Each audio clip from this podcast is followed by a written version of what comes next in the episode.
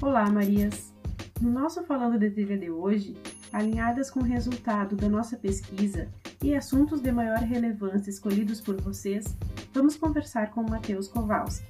O Matheus, para quem não conhece, é fisioterapeuta, graduado pela Universidade Luterana do Brasil em 2006. Em 2007, fundou a Clínica de Fisioterapia Suporte e Reabilitação Esportiva. De 2009 a 2013, foi fisioterapeuta do Esporte Clube Pelotas. Em 2014 e 2015, foi fisioterapeuta do Liao Minhuin, na China. Em 2015, retornou ao Brasil e continuou seu trabalho na clínica. Tem especialização em traumatologia com ênfase no esporte. Funções importantes que desempenhou. Foi fisioterapeuta nas Olimpíadas do Rio de Janeiro em 2016. Em 2017, tornou-se fisioterapeuta da Confederação Brasileira de Atletismo e acompanha desde então a seleção brasileira. Em 2018, fisioterapeuta que acompanhou os atletas brasileiros em camp training nos Estados Unidos e Europa em 2019 responsável pela recuperação e manutenção da forma física dos árbitros da Copa América de Futebol. Vamos ver então o que ele tem para nos dizer sobre prevenção de lesões e cuidados de fisioterapia em atletas de corrida em trilha.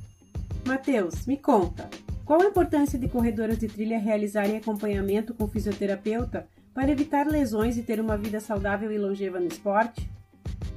É de suma importância ter esse acompanhamento com o fisioterapeuta, até porque muitas vezes o fisioterapeuta é uma, um elo de ligação entre o, o atleta e o treinador. Então a gente consegue trabalhar muitas vezes uh, junto com o treinador, uh, monitorando e vendo como essa atleta está.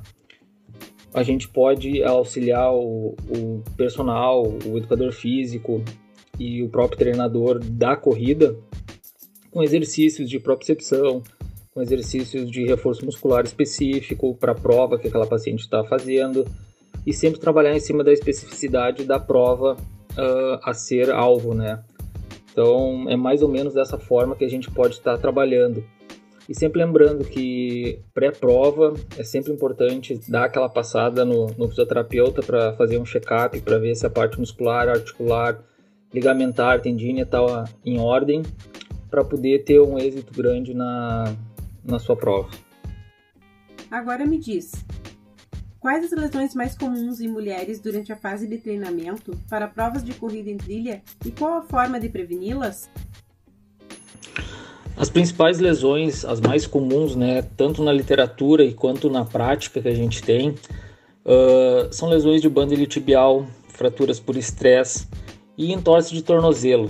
Essas são as, as lesões mais preditas na literatura e que a gente presencia na, na, na clínica, tá? Essas, essas lesões, normalmente elas estão algumas associadas com instabilidades e outras com, com falta de força muscular, tá? Então, a forma de a gente prevenir é ter uma musculatura sempre forte, trabalhar a parte proprioceptiva estar com ela sempre em, em treinamento, junto com o preparador físico, né? E também ter uma boa mecânica de corrida. Isso ajuda bastante a fazer uma boa prevenção dessas lesões.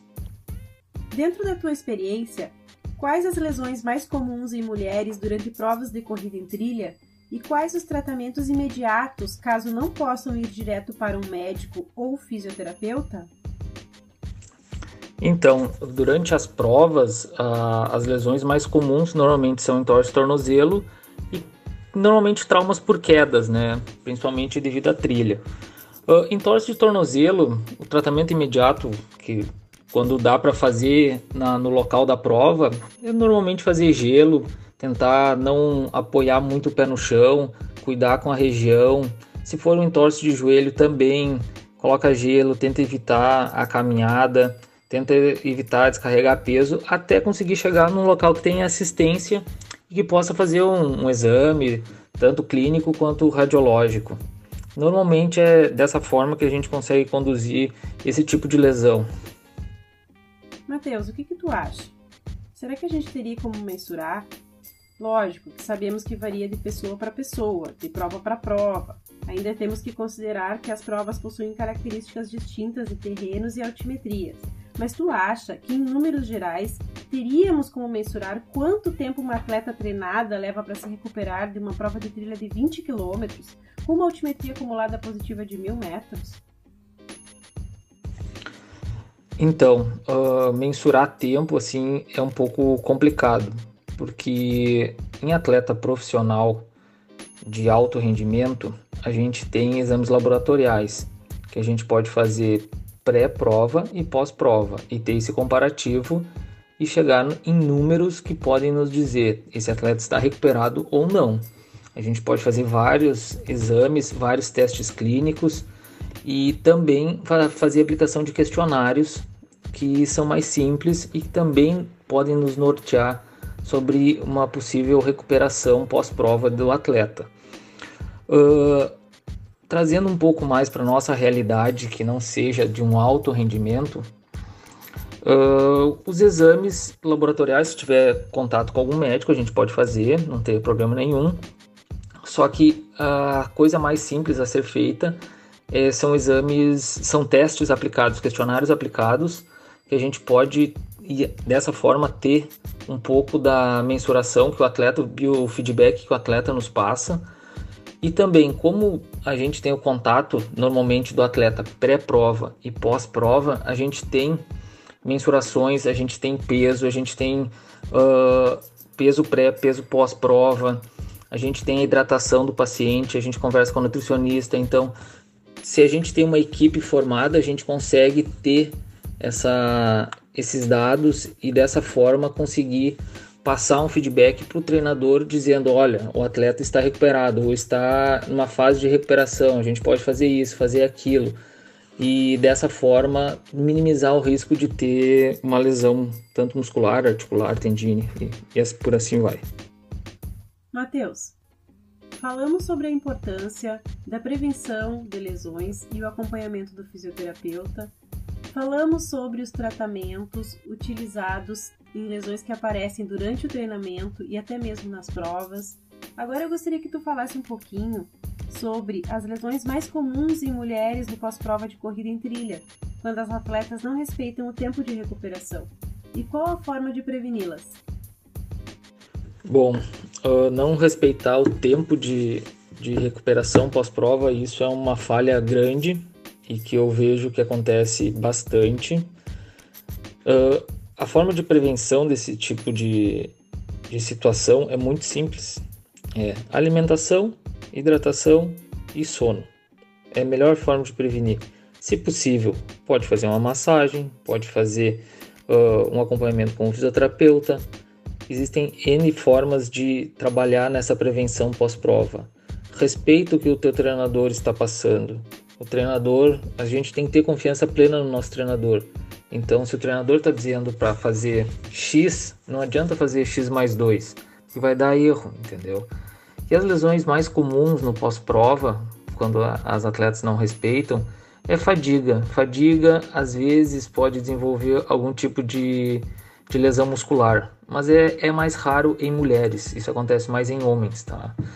Uh, mas é basicamente fadiga, ou se, se chega numa fadiga extrema, pode desenvolver algum tipo de edema ósseo, alguma fratura por estresse, tá? Isso pode vir a acontecer, mas é, são casos mais, mais graves.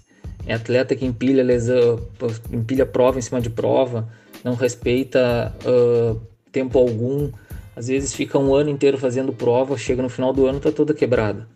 Então sempre respeite o que o seu treinador passa, o seu fisioterapeuta então, isso é a melhor forma de se cuidar. Querido amigo, a gente está chegando ao final da nossa entrevista e a gente gostaria que tu deixasse umas palavras de incentivo a essas nossas mulheres, as nossas Marias da Trilha, que se aventuram a correr pelo Brasil e pelo mundo afora. Fica à vontade, o microfone está contigo. Beijão. Bom, para mim é uma honra, uma satisfação uh, Lucy, e lhe, te parabenizo pela iniciativa que tem em desenvolver essa, essa frente com as Marias. É fantástico, é, é louvável isso, tá? E o que eu posso desejar a todas é que tenham ótimas provas, ótimos treinamentos, divirtam-se, que essa isso é o mais importante, se divertir, porque até onde eu sei poucas vivem disso ou praticamente quase nenhuma. Então, isso é um hobby, é um lazer, é uma diversão para todas. Uh, contem comigo no que precisarem. Tanto podem me chamar pela internet, por WhatsApp, podem me ligar, tem na clínica. Estou aberto a todas vocês. Tá bom, pessoal?